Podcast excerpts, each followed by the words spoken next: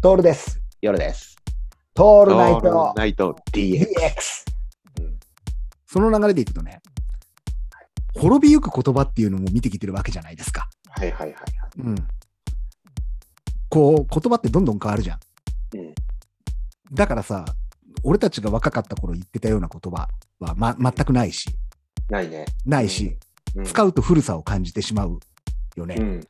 うん。使わないね。 使わないじゃん。こんな例えを出すまでもなく、例えばさ、うんそうだな、えチョベリバとかあったよね。恥ずかしいね。うん、使ってないけど、うん。使ってないけどね。もうちょっと古いと、こう、うん頭にくるってことをプッツンって言ってたよね。わあ、言ってたね。うん、鶴ちゃんのプッツン5に代表されるようにさ。うんうん。で、ストーカーっていう言葉もなかったでしょ。うんうんうん。だから、ストーカーっていう言葉が出てきた時って、ストーカーっていうね言ってた言ってたんだよね、ドラマうで。んうん。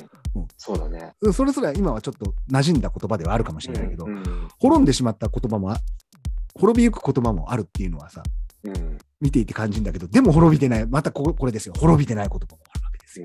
うん。これも不思議なものでさ。だから古典の言葉とかってまだ残ってるわけでしょ、リズムよく。ね。うんうん。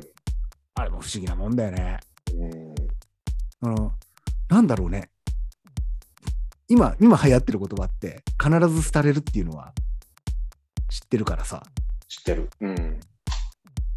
夢って言葉なくなるんじゃないなくなるかね。うん、また使われ方が変わってくるんじゃないああ、そうだね。うん。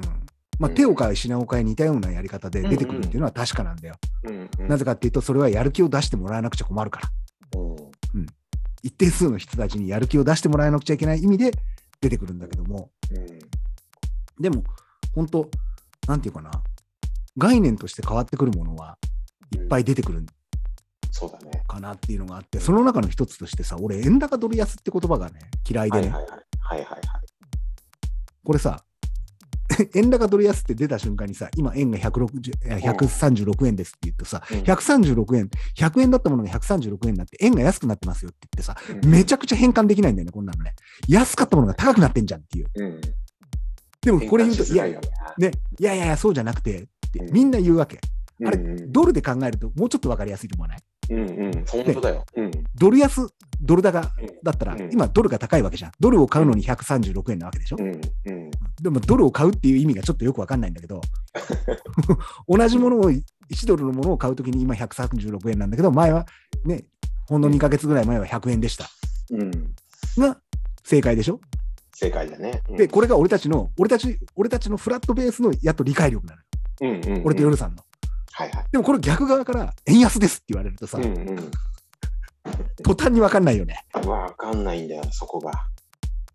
途端にわからないよね。うん。計算できなくなるもそうなんだよ。ん。うんうんってなるよね。うん。うん、なるなる。これす、どうにもならんから、俺は今、それだったら、今、円が弱くなって、ドルが強くなってるっていうことで、うんうん円弱ドル強とかって言ってくれるといいんじゃないかあーなるほどねみたいなここの方がちょっといい,、うんいいね。正しい。しいかどうかわかんないよ。いやいやいやうんうんドルが強いわけではないよとかさ、うんうん経済学的に言うとうんぬんかんぬん、そそこは置いておいて、言葉としてもうちょっと考えた方がいいんじゃないかなっていう。うん。ここはね、めちゃくちゃ考えるね。面白いよね。うん。うん。そんなんばっかだね。ほん本当にそんなんばっかうん。しかしてないからね。